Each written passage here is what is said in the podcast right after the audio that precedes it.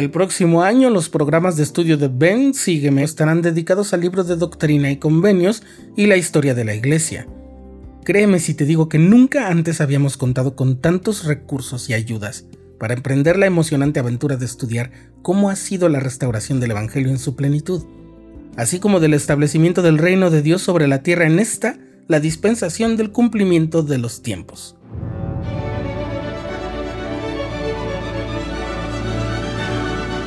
Estás escuchando el programa diario, presentado por el canal de los santos de la Iglesia de Jesucristo de los Santos de los Últimos Días.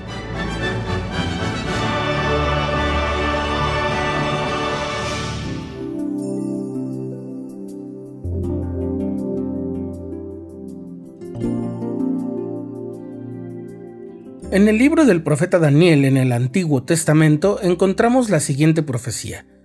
El Dios del cielo levantará un reino que no será jamás destruido como lo vio Daniel, este reino era como una piedra que del monte fue cortada, no con mano, la cual rodaría y ganaría ímpetu hasta llenar toda la tierra. El elder Mark E. Peterson del Quórum de los Doce Apóstoles testificó que la iglesia a la cual pertenecemos es esa piedra que ha sido cortada del monte, no con mano, y nuestro destino es impulsarla para que siga adelante. Desde la época de Adán, los profetas han anhelado el momento de que se reúnan todas las cosas en Cristo en la dispensación del cumplimiento de los tiempos, así las que están en los cielos como las que están en la tierra, como dice el apóstol Pablo en su epístola a los Efesios, todo lo cual es necesario para la segunda venida y para la llegada del reino milenario del Salvador.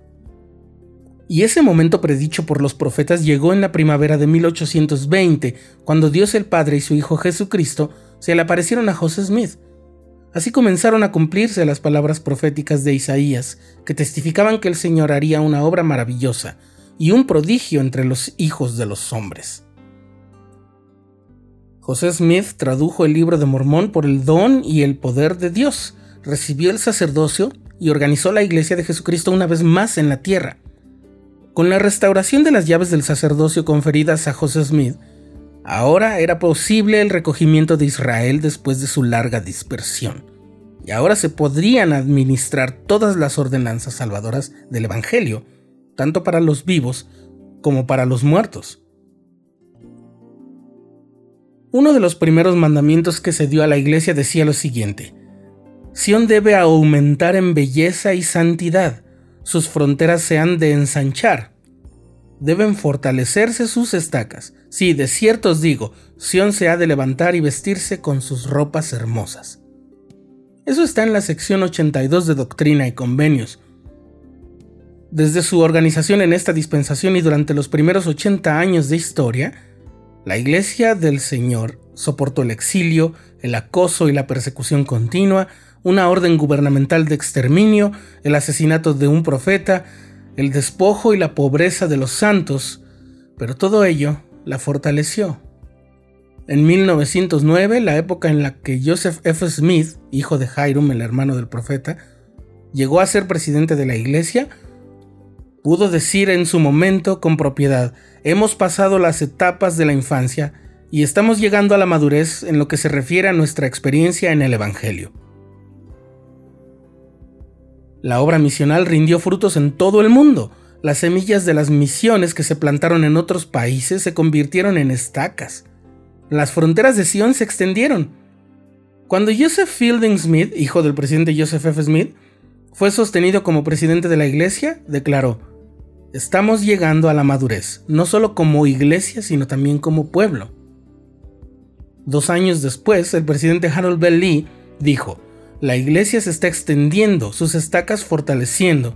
Ya no podrá pensarse en esa iglesia como en la iglesia de Utah o como una iglesia estadounidense, pues sus miembros están en la actualidad distribuidos sobre la tierra.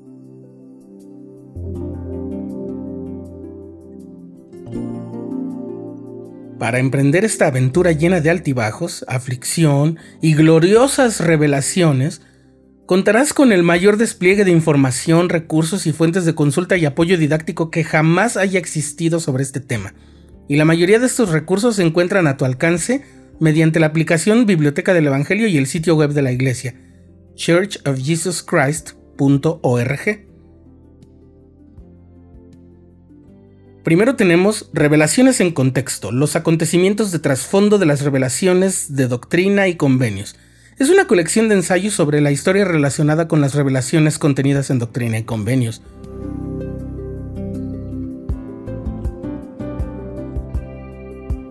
Después tenemos Santos, que es una narrativa de la historia de la iglesia en varios tomos. El primero se llama El estandarte de la verdad y el segundo Ninguna mano impía. Y cubren el mismo periodo de la historia de la iglesia que Doctrina y Convenios. Esas historias pueden darte perspectivas en cuanto al contexto de las revelaciones que estudias en los cursos que vamos a comenzar. Ahora escucha con atención la siguiente dirección electrónica Toma nota porque en ella encontrarás el desarrollo de muchos temas que a veces nos resultan complicados de comprender por las circunstancias históricas o la difusión de la información incorrecta. Aquí va. churchofjesuschrist.org diagonal study, es decir, S-T-U-D-Y, diagonal history, diagonal topics, que son los temas de la historia de la iglesia. También lo encuentras en la aplicación móvil Biblioteca del Evangelio si vas a los recursos de estudio, se llama Temas de la Historia de la Iglesia. Encontrarás diversos artículos sobre las personas, los artefactos, la geografía y los acontecimientos de la historia. No te asustes por la dirección que te di en inglés, esa dirección te va a llevar al sitio en español. Si eres alumno de seminario, este año tendrás la oportunidad de estudiar con detenimiento doctrina y convenios y la historia de la Iglesia. Si eres alumno de instituto, quizás este sea el mejor momento para tomar esos cursos y apoyarte así en tu seguimiento de Ven, sígueme. Los manuales de seminario e instituto proporcionan antecedentes históricos y comentarios doctrinales de los principios y relatos que se encuentran en las escrituras. Ahora te voy a compartir un secreto sobre mis hábitos de estudio de las escrituras. ¿Recuerdas los libros de relatos de las escrituras que usan los niños? Bien, pues creo que los he consultado más siendo adulto que cuando era niño. Me sirven de mucho porque me ayudan a entender el contexto de un modo muy sencillo, así como los videos, salvo por el hecho de que en estos libros ilustrados aparecen más episodios que en los videos que hay. Úsalos como consulta básica y verás lo útiles que son. Y por supuesto también encontrarás videos construidos con el material de estos relatos en la aplicación Biblioteca del Evangelio y en la Biblioteca Multimedia del Evangelio, que es una sección en la página de la iglesia.